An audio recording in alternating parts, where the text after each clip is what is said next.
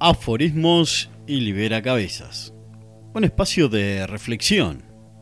Frases y preguntas que despiertan una búsqueda al crecimiento del ser humano que pretendemos ser. Por Eduardo Figueira. El impacto del primer amor. La dimensión del otro.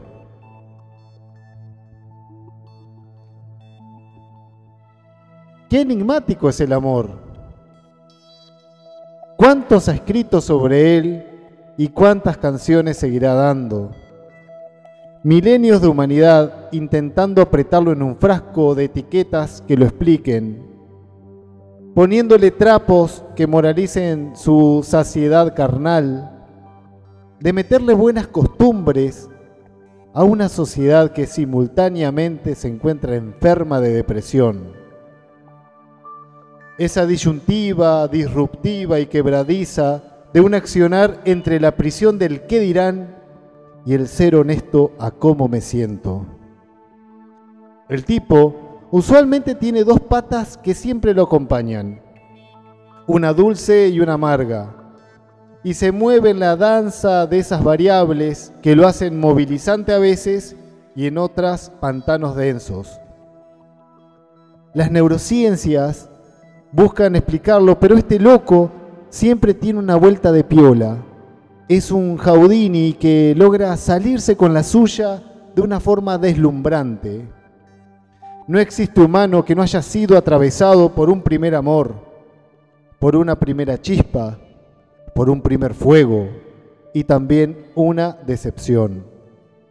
Tres cerebros impactados y choqueados, reptil, límbico y neurocórtex, no saben qué hacer con ese voltaje externo que lo conmociona. ¿Cómo un ser independiente a mi humanidad me lleva la atención neuronal y visceral hasta alienarme de mí mismo?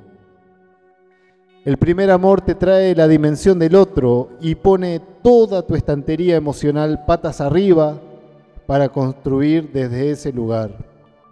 Un lugar donde negociar con los berrinches propios se hace vital y entender al otro se nos vuelve ley.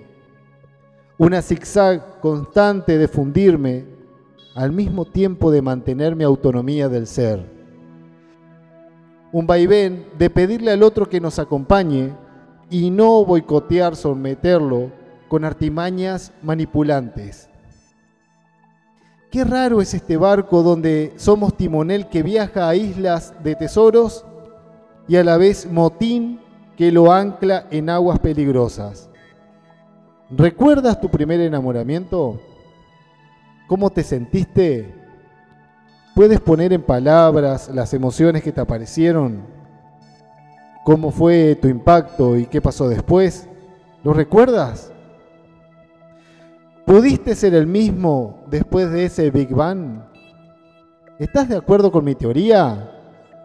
En la que te propongo que después del primer impacto de amor nos nace la dimensión del otro? De eso y de esto se trata el episodio que hoy te comparto. ¿Podemos influir en las situaciones que se nos escapan como agua por las manos? Quizás tengamos pistas de este misterio observando cuando vuelan las mariposas de la panza y ya no se pueden controlar su revolotear elíptico y tampoco sus confusas bifurcaciones que nos desafían radicalmente. A continuación intentaré contarte cómo fue mi experiencia, con sus mieles y aguijones, con sus paredes y barrancos, con sus piedras y ríos. El impacto del primer amor. Endulza quiebra, enseña, arregla, agradece, motiva, decepciona, erosiona, complementa, nutre, prende, apaga, apasiona, teme, vibra, acaba y complace, acaba y orgasmos, acaba y duele, acaba y soledad por dos, con luz o a oscuras. Cuando ocurrió mi primer beso, no hubo contacto de labios ocurrió un Big Bang destellante y revelador. Se me forjó una supernova en un universo desconocido para mí. Nace la dimensión del amor por el otro. Mis límites mentales y corporales están sujetos a las buenas y malas decisiones que tomo en cada momento. Sin embargo, en la supernova X, maravillado a veces y casi siempre inseguro de mí, sentí un constante péndulo de yin y yang negociador con mi ser. ¿Cómo reconocer que X no me pertenece? ¿Cómo ser parte de su mar de decisiones sin apegos? ¿Cómo entender que es otro? Para responderme, me propuse florecer y así poder disfrutar de la fragancia única de X.